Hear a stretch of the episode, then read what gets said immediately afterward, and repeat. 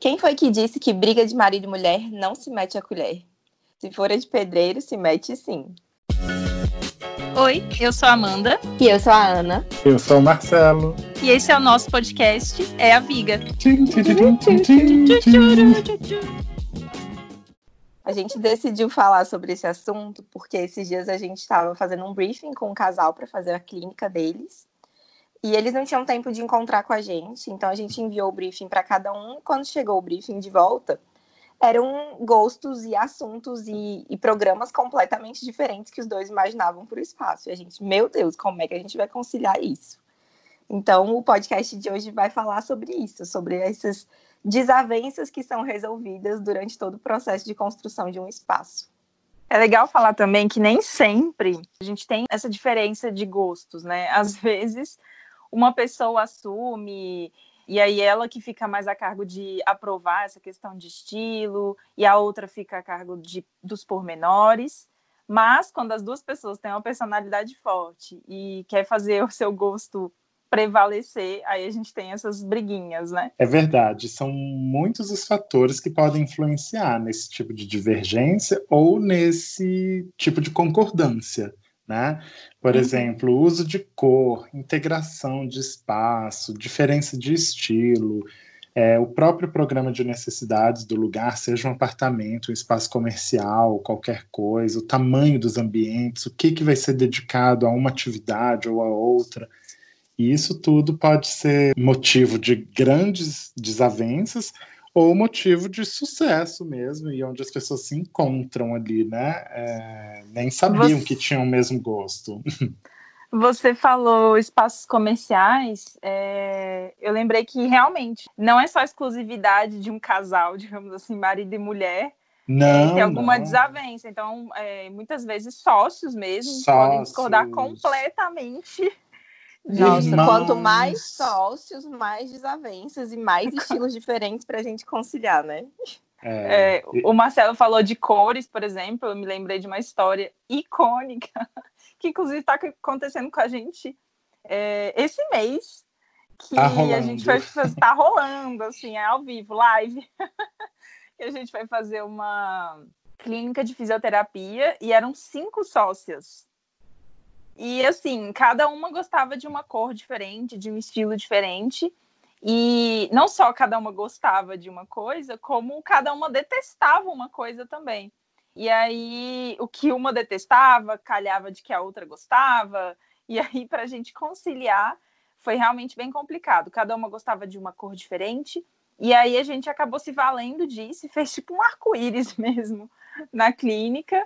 E elas que lutem, porque ficou tudo colorido mesmo. Porque realmente não tinha como a gente priorizar uma ou outra, né? A gente tem que atender não. todo mundo. E a sorte é que era uma clínica de fisioterapia infantil, então a gente podia realmente usar isso. E é interessante também pensar que a gente pode utilizar dessas adversidades para expandir os nossos limites criativos, né? E não necessariamente fazer disso um fator limitante. Sim. E assim, não só de histórias que são difíceis ou que têm algumas adversidades a, acontecem. A gente fez uma outra entrevista em que eram três sócias e todas elas tinham estilos diferentes e tudo mais. A entrevista, cada um gostava de uma coisa. Mas a gente conseguiu fazer um projeto com uma base bem neutra e assim, a gente foi aprovada de primeira, deu super certo, foi uma experiência ótima. O projeto não teve nenhuma revisão, nenhuma alteração. Sim, e é legal às vezes também falar, por exemplo, nesse exemplo de conciliar questão de cores. Às vezes se tem uma pessoa do casal, por exemplo, digamos, o marido gosta de uma coisa mais neutra, a mulher gosta de uma coisa mais coloridona. Dá para a gente conciliar fazendo uma base mais neutra do apartamento, um exemplo, e pontuando com cores, né, na almofada, em quadro. Então tem como a gente usar essas ferramentas para conseguir atender as duas pessoas. É, eu acho que é inclusive para isso que a gente existe, né? Para assim, surpreender no sentido de favorecer a, a, a, demanda de todos eles. Vocês falaram de espaço comercial primeiro. É, eu, minha experiência é muito maior com residencial, mas tive uma experiência fazendo um escritório de advocacia para três sócias. e cada uma tinha um, um tipo de demanda também, cada uma tinha um tipo de gosto, e cada uma citou uma cor de preferência, e a minha apresentação foi uma quarta cor que nenhuma tinha falado, sabe? e acabou sendo aprovado porque é, aquilo era diferente para todo mundo e a gente não defendeu nenhuma, na verdade, abraçou todas as ideias e cada uma no seu cantinho ali, como a Amanda falou, na casa, é, assim como no escritório ou como qualquer outro lugar, o espaço que é mais dedicado para certa pessoa, aí ali ele dá a personalidade dele, né? Ali a ah, gente, ah, como assim, a gente não pode deixar de citar um clássico dos clássicos, que acho que quem for arquiteto e estiver ouvindo a gente vai concordar que todos os clientes, quando compartilham um closet, por exemplo, é, eles acabam brigando. Um quer mais espaço do que o outro. Há uma tendência das mulheres quererem mais, mas eu já participei de um projeto onde o marido queria um espaço maior e ele ganhou um closet enorme e ela se contentou com um espaço menor. Então a gente tem que avaliar tudo isso e a ideia é que a gente seja flexível o máximo possível e conte também com a flexibilidade das pessoas para que a gente entre no consenso e fuja um pouco de regra, porque cada um tem a sua regra. É verdade. Inclusive, você falou isso de que cada um tem sua regra. E é por isso que surgem essas divergências, né? Porque, gente, cada um tem sua prioridade, peculiaridade. No nosso caso mesmo, a gente nunca teve um casal, por exemplo, que brigou por causa do closet. Em todas as situações, a mulher ficou com a parte maior. Uhum. E pronto. Tá resolvido, decidido. É. Nunca é... nem se levantou essa questão. Não sei se às vezes entre eles pode ser que haja alguma discussão, mas nunca chegou até nós. Sim, e eu acho que o arquiteto ele consegue ajudar muito bem as pessoas a conciliar em todas essas divergências de gosto, de estilo, de espaço, até porque a gente tem mão de visualizadores 3D, de visualizadores de planta baixa, que ajuda essas pessoas a entenderem direitinho como é que esses estilos e essas escolhas vão ser conciliadas, né? E como a gente faria funcionar tudo isso. É, e a gente não tem só a divergência de estilo. Às vezes a gente tem uma divergência do próprio programa de necessidades, por exemplo, o que fazer com aquele ambiente. Recentemente a gente teve uma história de um apartamento que a gente já reformou duas vezes, inclusive. E essa a gente já vai para a nossa terceira intervenção. E a gente fez uma adega no apartamento e o marido resolveu que queria colocar um aquário marinho no meio dessa adega. Sim, ele sentia saudade da praia, porque ele é de Alagoas, né? E aí ele resolveu trazer um aquário marinho para cá, para o meio de Águas Claras, para combinar até com o nome do bairro. Mentira, não é por isso não. Mas... Mas enfim. E aí.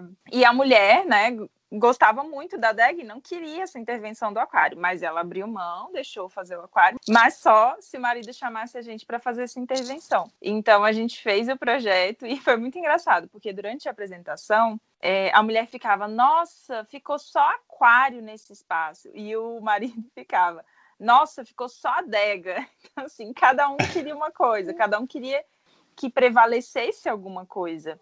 E aí a gente rebolou para tentar botar 50% de cada um. É, mas na verdade o aquário ficou com muito mais que 50%. Venhamos e convenhamos, porque Venhamos a estrutura para fazer aquilo tudo ali era um ambiente ou é uma parede? Porque a minha solução aqui na minha cabeça agora era jogar o vinho dentro do aquário, tava tudo certo. Aí os peixinhos nadariam bêbados, batendo é. o dia inteiro. Todo mundo feliz. Ah, era um ambiente, era um pequeno ambiente, assim, tipo um tamanho de um lavabo. Uhum. E ele era aberto para sala e tal. E aí o marido queria sentar na poltrona e ficar olhando para os peixinhos. Tô ligado. E, entendeu? E a mulher queria que os vinhos ficassem também bastante à mostra, porque era um espaço nobre na, na, sala e tudo mais, né? Que os convidados chegam, já, já olham ali. Então, cada um queria uma coisa. Legal, gente. Eu acho que realmente, assim, nós como profissionais, a gente tem que mediar essa discussão, encontrar um caminho neutro para que a gente amenize os impactos e não potencialize esse nível de discussão entre se é uma adega ou é um aquário. Ora, se os dois estão ali e a gente foi chamado para isso, a gente que lute, como a Ana disse, para realizar tudo isso. E no final sempre dá certo, né? Aquário com adega é assim, acho que é a primeira vez que eu ouço alguma coisa. a nossa também. O melhor foi a gente pesquisando referência, né? Que é, pesquisa de não existe. Não existe, assim. Ou as que existem assim, já... são realmente bem duvidosas. Né? Não, já patentei aí, é. já fica. É. Porque a hora que a gente der busca no Pinterest, já dá vocês lá. Vai ser a primeira. Socorro. só vai dar nós. Mas dentro desse tipo de intervenção que a gente pode realizar, eu posso citar uma também de um casal que comprou uma casa, saiu de um apartamento médio para ir para uma casa muito grande. E ali nessa casa, o cara queria uma casa de revista, assim, onde ele pudesse receber as visitas, a casa sempre impecável, arrumada. Só que o detalhe é que eles têm três filhos de um ano e três anos. Dois deles são gêmeos. E com esse tipo de habitante na casa, é impossível que a casa seja intacta como capa de revista. Principalmente. Gente, eu não consigo visualizar isso é... acontecendo. Não, e principalmente na sala de estar, que era o ambiente que ele queria master preservado só que era um ambiente de maior integração e a mãe dos, dos meninos é, vislumbrava naquele espaço espaço melhor para eles passarem um dia vendo TV e sendo vigiados por de onde as, as pessoas estivessem pela casa, a sala sempre seria vista. E aí, assim, tem TV? Não, não quero TV, jamais TV na sala. Ah, mas precisa por causa das crianças, tudo. E eu, no meio do, da confusão, e aí eu cheguei a um resultado onde eu consegui colocar a TV. Claro que eles tiveram que arcar com o custo de um, um artigo que tem no mercado, que é uma TV embutida. É um negócio super mais caro do que simplesmente uma TV.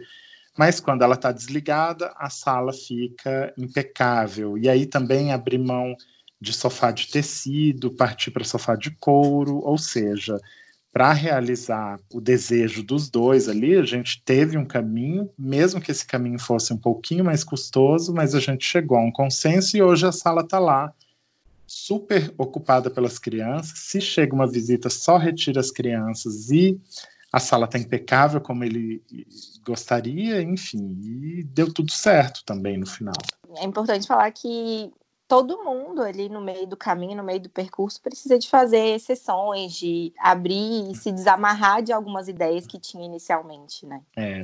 Ah, eu lembro de uma frase célebre que uma arquiteta para quem eu trabalhei lá antigamente, ela me ensinou no primeiro dia de trabalho e eu levo até hoje isso. Nossa, já estou ansiosa para anotar.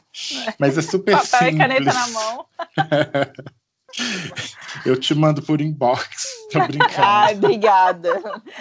Chama no, mas, no inbox. Gente, mas é muito legal, assim, que eu já começo, até para quebrar o gelo das primeiras reuniões, já no estudo preliminar, porque primeiro o cliente dá o programa de necessidade deles, e aí, assim, eles colocam tudo que eles querem, né? E a frase simplesmente é: olha, a gente não pode ter tudo na vida. Então eu já começo com essa frase e falo: olha para você ter aquela sala super grande tal, a gente teve que comer um pedaço aqui desse quarto, ou para ter aquela garagem para quatro carros, a gente abre mão de uma área de serviço maior, e por aí vai. Então, não dá para ter tudo, realmente. Às vezes até tem. Às vezes dá, fala, tem é, que dá. É, mas a gente está falando de uma parcela assim, de 20 pessoas no mundo, né? Que é. consegue. que tem até jatinho na garagem de casa e tá tudo. Com tem licença. um hangar. Né? É. tem um hangar no quintal, mas aí a gente não está falando desse público exatamente. A gente está falando de gente normal, principalmente quando é apartamento ou sala comercial, que a gente tem o limite, que são as paredes. Quando é casa. É, porque quando é casa a gente pode roubar um pouquinho para lá, para cá. Agora, apartamento não dá. A sua área vai de um ponto até o outro e pronto, né? Aí eu vou confessar que o meu apartamento ele tem um dentinho que dá para o apartamento da vizinha. Quantas vezes eu já não quis pegar uma marreta e invadir o apartamento dela? eu sempre falo, nossa, ficaria tão melhor no apartamento se eu roubasse esse pedacinho dela. Será que ela me dá? Ana Luísa, socorro! Faz um feriadão de madrugada com uma equipe. pois é, ela nem percebe. Master, é. é, e tudo, tudo com silenciador. Eu acho que eu vou ter que botar um dormonide é. ali pra galera do prédio, pros vizinhos. Não, peraí, tá gravando. Vamos falar sobre isso offline.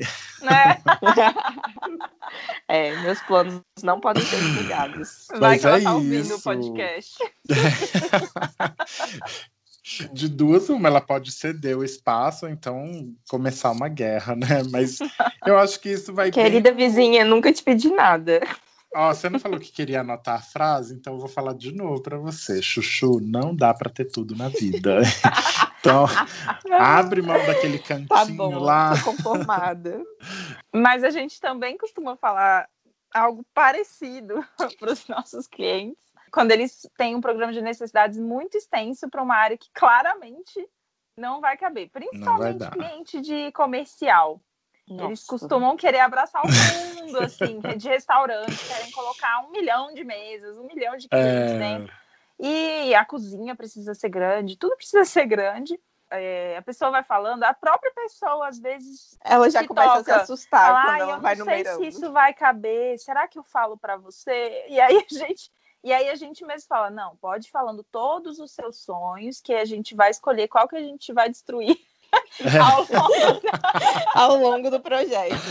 É, a frase é dura, mas é isso. A gente destrói, a gente tenta destruir o menos impactante dos sonhos. Né? Isso, né? a gente faz um equilíbrio. Exato. É, não é que a gente vai acabar com a vida da pessoa. É. A ideia é ao contrário, né? A, a, ideia é ao contrário. Banir um sonho que não tinha tanta importância e realçar aquele uhum. sonho que realmente fazia diferença na, na vida ou da pessoa ou do espaço, né? E aí, isso significa que o profissional tem papel importantíssimo na hora de conciliar essa questão dos gostos? Nossa, pra mim, com certeza. significa. Mas eu acho também que não significa exatamente que ele seja personagem único na história, né? A gente está falando aqui de consenso entre as uhum. pessoas envolvidas e compartilhar todas as ideias, tanto o arquiteto compartilhar as ideias que ele vislumbra, os clientes também compartilharem as ideias que eles já imaginavam para aquele lugar e nós, dentro da nossa perspectiva da arquitetura, usar as melhores ferramentas que a gente tiver para permitir essa mistura toda, né? Sim, exatamente. Eu acho que o arquiteto ele tem as ferramentas para fazer isso funcionar. Então é isso, pessoal. Contem pra gente lá no nosso Instagram, aviga.podcast se vocês já tiveram algum impasse numa obra, tiveram que abrir mão de alguma coisa, como isso aconteceu. E sigam a gente também nas plataformas de streaming para receber notificações toda vez que sair um episódio novo. É isso. Tchau. Um beijo. Tchau.